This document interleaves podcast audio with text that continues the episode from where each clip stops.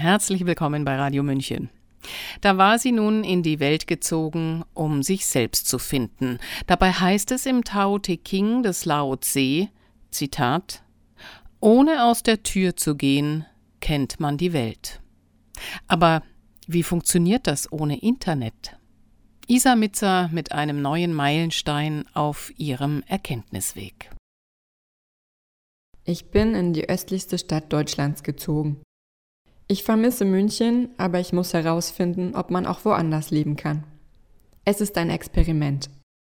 Wunderbare Menschen gibt es überall und wunderbare Möglichkeiten auch.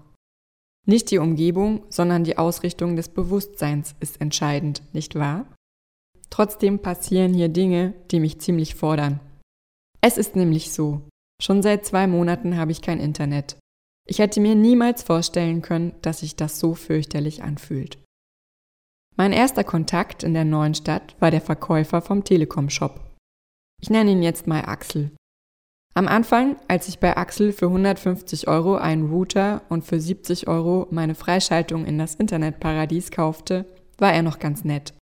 Das war Anfang August. Nur leider folgte auf meine Investitionen bisher noch keine Leistung. Wenn ich inzwischen den Laden betrete, verkrampft sein Antlitz jedes Mal für einen Moment, da er weiß, dass zusätzliche Problemlösungsarbeit auf ihn zukommt. Verkäufer sind ja bekanntlich gut im Verkaufen, aber nicht unbedingt im Probleme lösen. Mein Internetentzug wird dadurch erschwert, dass ich ein Nokia-Telefon habe. Das ist eine bewusste Entscheidung, denn ein Nokia kann eigentlich alles, was wichtig ist. Telefonieren, Nachrichten schreiben, eine Taschenlampe ersetzen. Zur Not kann man auch ein Bier damit öffnen. Und der Akku hält ewig, einfach wunderbar. Der Gedanke dahinter war der, außerhalb von Computerreichweite im Moment sein zu können, offen zu bleiben für das, was um mich herum geschieht. Jetzt überlege ich tatsächlich schon, ob ich mir doch noch ein Smartphone zulege, um vielleicht auch so ein smarter Zombie zu werden, wie sie überall in den Großstädten herumgeistern. Das Glasfasermodem in meiner Wohnung benötigt ein Stromkabel. Mein Vormieter hat dieses Kabel mitgenommen. Das Telekommunikationsunternehmen schafft es nicht, innerhalb von zwei Monaten mir einen Ersatz zu schicken. Es kostet Axel unglaubliche Mühen, mit der Zentrale zu kommunizieren. Sie ist einfach nicht erreichbar. Wir leben in Zeiten der Abstrusitäten. Telekommunikationsunternehmen beherrschen die Kunst der Kommunikation nicht mehr. Seit Wochen renne ich in das immer gleiche Café. Es ist das einzige in der Stadt, in dem es WLAN gibt. Der Kaffee kostet 3,90 Euro und ich habe dort mittlerweile Unsummen ausgegeben, um bei aufdringlicher Popmusik zwischen lauter hippen Studenten meine E-Mails zu beantworten, Reiseverbindungen nachzuschauen oder Online-Banking zu betreiben. Die Mitarbeiter kennen mich mittlerweile. Trotzdem haben sie mir erst nach eineinhalb Monaten eine Rabattkarte angeboten. Hurra! Jedes elfte Getränk ist umsonst! Super, dass sie mir das nach gefühlten 44 Getränken mitteilen. Aber jeder hat ja so seine Geschäftstaktiken. Als ich meinen neuen Nachbarn zaghaft frage, ob er vorübergehend sein WLAN mit mir teilen würde, zuckt er zusammen. Nein, das gehe nicht. Für ihn wäre das eigentlich kein Problem, aber seiner Frau würde das nicht gefallen. Schade, sage ich höflich, obwohl ich mich eigentlich gern auf den Boden schmeißen und warum denn bloß kreischen würde. Er sagt, ich solle den Zustand genießen. Ich sage, ich arbeite selbstständig und sei auf das Netz angewiesen. Doch ich kann ihm viel erzählen.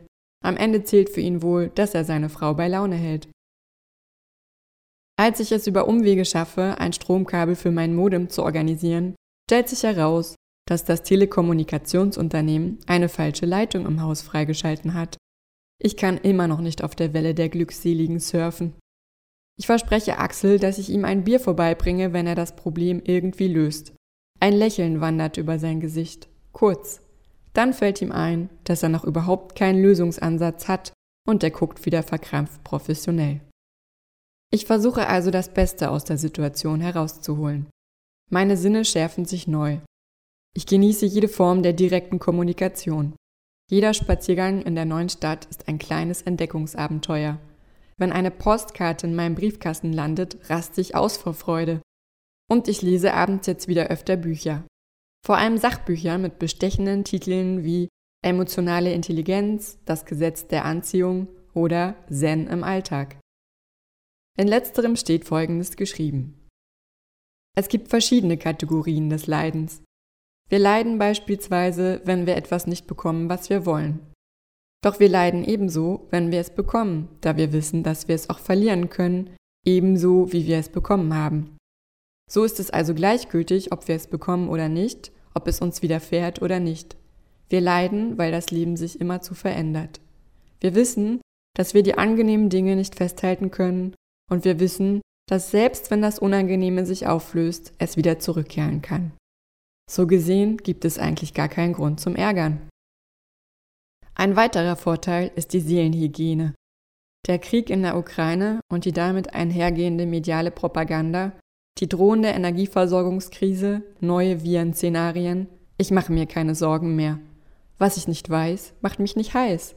Und falls es wirklich den vielseits beschworenen Stromausfall geben sollte, bin ich zumindest darauf vorbereitet, dass ich kein Internet habe, während so mancher Millennial vielleicht über Suizid nachdenken wird. Neulich ruft mittags ein sehr gut gelaunter Mitarbeiter aus der Telekom-Zentrale an. Er tut so, als hätte ich im Lotto gewonnen. Er habe über Axel von meinem Problem gehört.